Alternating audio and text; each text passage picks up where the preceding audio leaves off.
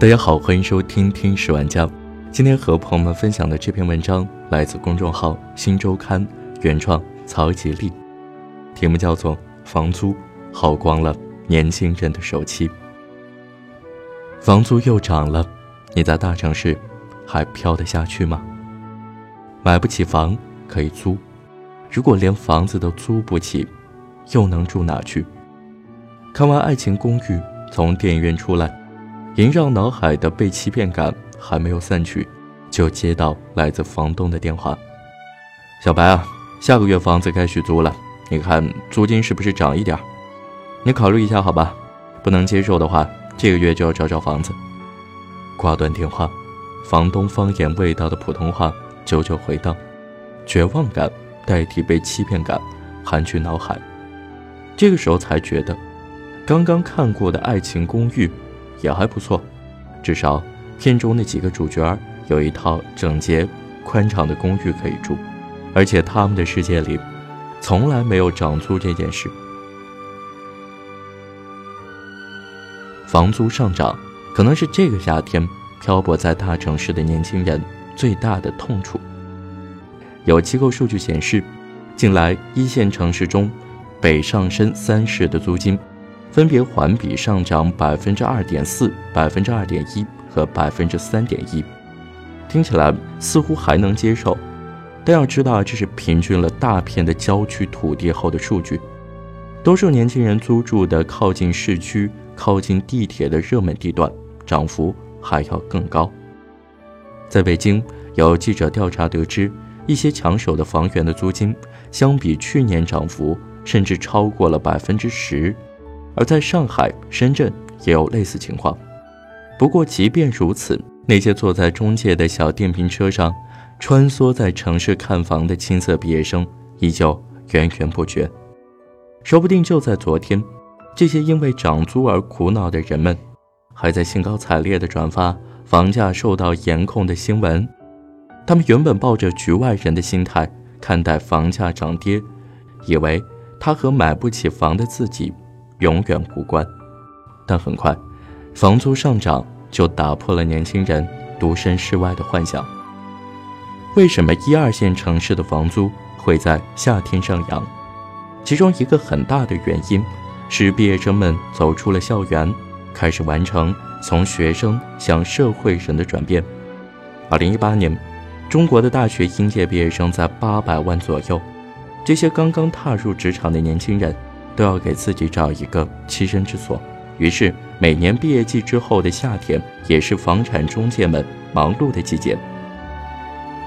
而在毕业生带来的租房需求增长的同时，某些地区的房屋供给却在减少。以北京为例，在去年实施整治之后，违规房源减少，加之二手房交易升温和长租公寓手握大量房源，留给租客的选择空间变小。价格自然也水涨船高，房东们很精明，既然房租一月一涨，那不如就签短期合同。根据一项统计，目前大部分个人房东普遍不愿签太长的合同，一年实现的合同占租房市场的百分之七十九。比房东更精明的就是中介，有网友就在网上抱怨，自家房子挂在中介，却迟迟租不出去，最后不得已。在中介的介绍下，把房子交给长租公寓去改造，稍微装修之后，长租公寓的价格比普遍民居又要高出不少。其实，准确的说，租房才是社会给年轻人上的第一课，涨租只是其中最重要的一个知识点。众所周知，长久以来，中国人，尤其是年轻人的房屋租赁体验不是太好。巨大的信息不对等、中介行业的不规范，以及一部分房东极度漠视契约精神，让搬家成为许多年轻人的常态。有人做过统计，中国一二线城市的白领在结婚前普遍保持着一到两年搬一次家的频率，原因可能是合同到期，可能是房东违约，也可能是工作调整。如果说楼上楼下的反复奔波还能忍受，与中介的斗智斗勇，才是搬家过程中最大的波折。可是大多数房源都中介手中，租客就算一百个不情愿，还是要跟那个满嘴跑火车的房屋中介全程看房。如今再加上房租上涨这个难点，毕业租房这门课的难度陡然上升。有分析把这轮房租上涨归为之前房价大涨的余波。根据这种观点，前两年的房价暴涨一直没有很直观的反映在房租上，这一次涨价也是房租在慢慢跟上房价的脚步。而要说什么涨幅会在短短几个月之内变得如此之大，很多媒体给出的答案是长租公寓。顾名思义，长租公寓。就是一些企业通过租赁或者购买的方式，把房源集中起来，进行统一标准的装修和管理，然后投放市场的公寓。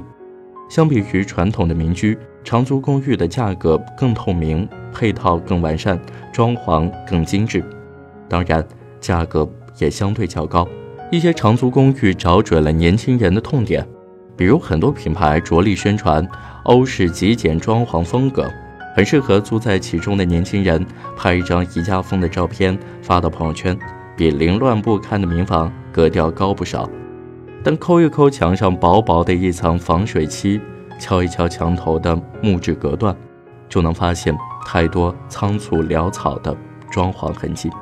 这些拎包入住的公寓通常要比周围区域的租金高，最夸张的能达到普通民居均价的两倍。花三千块装修。之后每个月房租就可以多赚一千，甚至更多。公寓运营商何乐而不为呢？长租公寓不仅自身价格不菲，也在无形中抬高着业主心中的心理预期。不久前，有北京网友爆料，由于两家租房平台竞价收购房源，自己原打算七千元租出去的房子，最后以一万多块的价格交给了长租公寓。房租上涨的大锅不能全让长租公寓背，但这些品牌背后资本的参与，的确对涨价起了不小的助推作用。通常来说，百分之三十是房租收入比的黄金分割点，也就是说，如果房租超过收入的百分之三十，其他消费的空间就会被大大压缩，生活幸福感就会明显下降。根据统计。即使是中国最顶尖高校北京大学、清华大学的毕业生，第一个月的平均月收入也只徘徊在一万元上下。而在北京市区整租一套房子，低于五六千元几乎是无法办到的。这样看来，就算选择合租，年轻人们也未必能进入幸福的及格线。更何况，合租这种居住方式本身就在拉低幸福感。有人说房租上涨是市场结果，市场的问题就应该交给市场自己去解决。但是我国的居住问题从来不是一个单纯的市场经济问题。在我国目前的两亿多流动人口中，有超过一半需要租房，他们中的大多数在房东和品牌公寓面前，基本没有议价能力。如果说买不起车的人，可以选择公共交通，买不起房的人可以暂时租住。那么，如果连房租都在各种力量的裹挟下一路上天的话，租不起房子的年轻人只能选择离开吗？一个多元、包容、层次丰富的都市，不该只容得下所谓高端租客。租房问题是住房问题的一部分，是我们社会的底线问题。一九九七年上映的电影《甲方乙方》的结局，把婚房借给一对可怜的夫妻，陪着罹患癌症的妻子，在这所自己的房子里度过了最后的日子。又二十年过去，今天的年轻人用接近一半的工资，租住在年龄比自己还大的老房子的次卧里，并且清楚的知道，它永远也不会属于自己。再看这样的电影情节，不知道他们还能不能感动起来。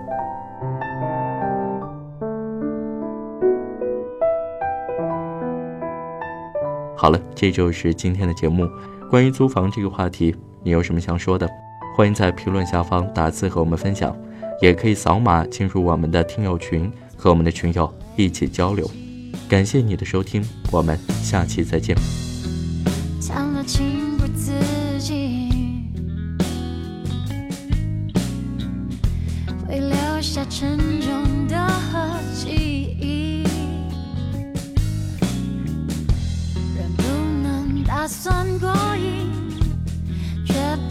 算失去。